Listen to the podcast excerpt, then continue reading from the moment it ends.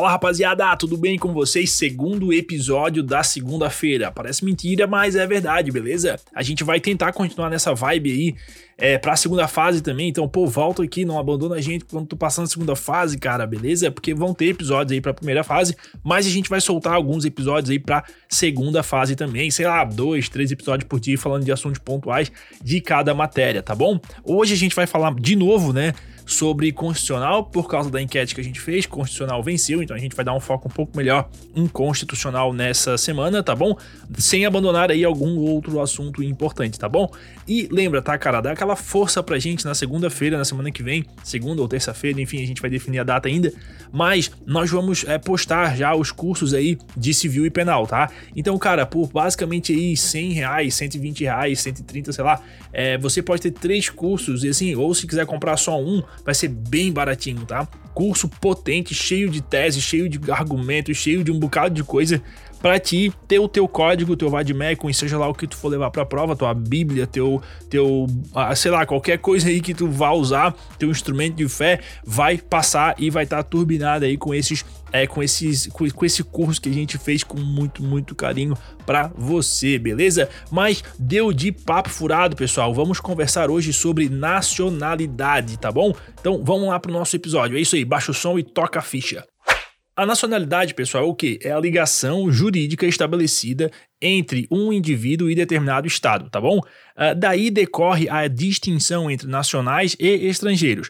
A nacionalidade primária é imposta de maneira unilateral, independentemente da vontade do indivíduo pelo Estado no momento do nascimento.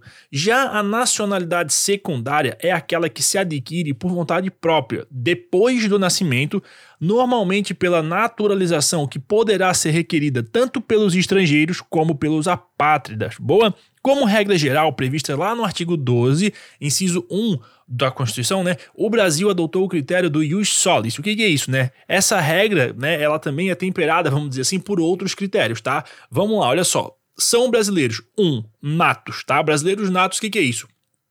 Uh, aqueles que são os nascidos na República Federativa do Brasil, ainda que de pais estrangeiros, desde que estes não estejam a serviço de seu país, tá? Então é o critério ius solis, é onde nasceu. Boa? B os nascidos no estrangeiro, de pai ou mãe brasileira, desde que qualquer deles esteja a serviço da República Federativa do Brasil. Aí é o que? Critério ius sanguinis mais serviço para o Brasil, tá bom? É a serviço da República, tá, pessoal? Não é por outra empresa, privado, nada disso. Fica, foca nisso, tá? C os nascidos no estrangeiro de pai brasileiro ou de mãe brasileira, desde que sejam registrados em repartição brasileira competente ou venham a residir na República Federativa do Brasil e optem, optem em qualquer tempo, depois de atingida a maioridade, pela nacionalidade brasileira, tá bom? Então o que, que temos aqui? Qual o critério? O ius sanguine mais o registro, que é a primeira parte, e o ius sanguine mais a opção confirmativa, que é a segunda, a segunda parte, tá bom? Isso é o 12, tá? Artigo 12. O critério da origem sanguínea, que é o ius sanguinis, considera como nacionais os descendentes de nacionais, correspondente, portanto, esse critério à nacionalidade dos genitores, tá? O critério de, da origem territorial, que é o ius soli, considera nacional aquele que nascer em território do respectivo estado, estado com letra maiúscula, tá? Considera-se brasileiro naturalizado aquele que venha adquirir a nacionalidade brasileira posteriormente ao nascimento, de maneira secundária. Trata-se da aquisição secundária da nacionalidade brasileira. Existem três possibilidades de naturalização previstas na Constituição, tá? Olha só. De acordo com o artigo 12, inciso 2, a linha A da Constituição, são brasileiros naturalizados os que, na forma da lei, adquiram a nacionalidade brasileira exigidos, uh, exigidos né, dos originários uh, dos originários de países aí com a língua portuguesa apenas dois requisitos, tá? Residência por um ano ininterrupto e idoneidade moral. Aos portugueses, além dessa possibilidade de naturalização, foi expressamente estabelecida na Constituição a garantia de reciprocidade, artigo 12, parágrafo 1 caso não optem pelo processo de naturalização. Excetuados aí os estrangeiros de países de língua portuguesa, todos os demais, para adquirir a nacionalidade brasileira por derivação, dependem ou dependem, ou perdão, devem uh, ou cumprir as condições expressas pela lei ou demonstrar que são residentes na República Federativa do Brasil há mais de 15 anos ininterruptos e sem condenação penal, desde que requeiram a nacionalidade brasileira, beleza? Artigo 12, inciso 2, a linha B da Constituição.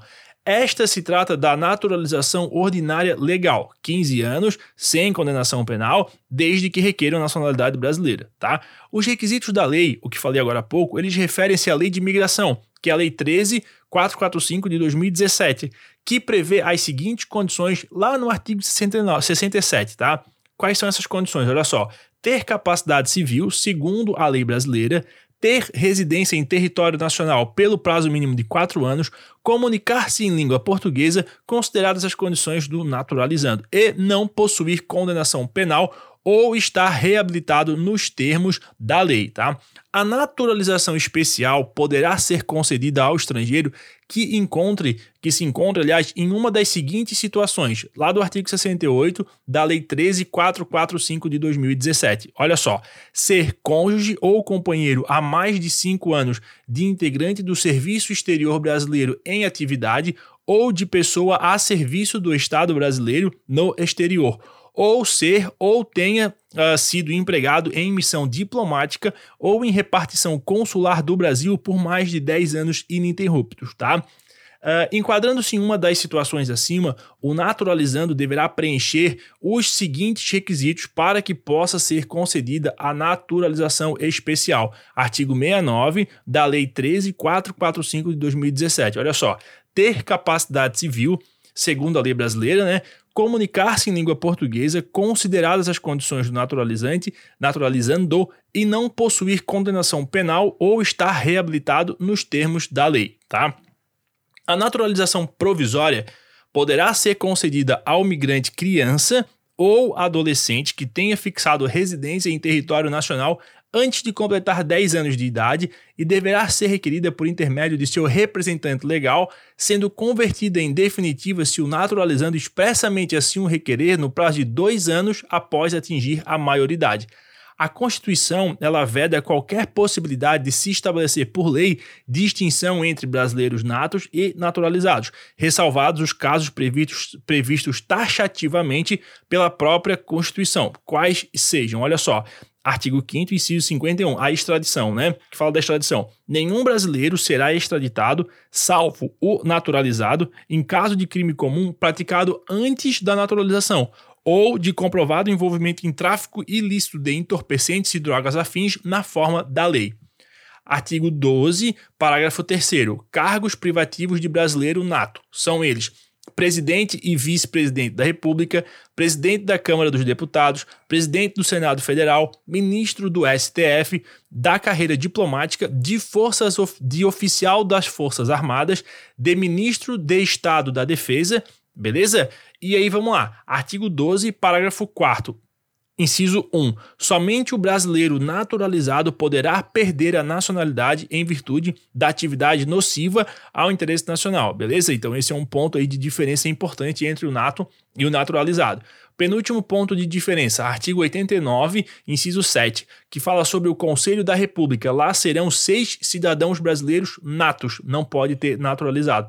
E por fim, o artigo 222 diz que a propriedade de empresa jornalística e de radiodifusão sonora e de sons e imagem é privativa, a linha A, de brasileiros natos ou a linha B, de brasileiros naturalizados há mais de 10 anos, ou a linha C, de pessoas jurídicas constituídas sob as leis brasileiras e que tenham sede no país. Boa? Olha só, a possibilidade aí, né, as hipóteses de perda de nacionalidade é, e fica atenção, porque fica esperto, né? Porque esse rol ele é taxativo, tá? Então nós temos o cancelamento da naturalização por sentença judicial em virtude de atividade nociva ao interesse nacional, aquisição de outra nacionalidade, salvo em dois casos. Primeiro, o reconhecimento de nacionalidade originária pela lei estrangeira e B, imposição de naturalização pela norma estrangeira. Aí ele perde a nacionalidade, tá bom?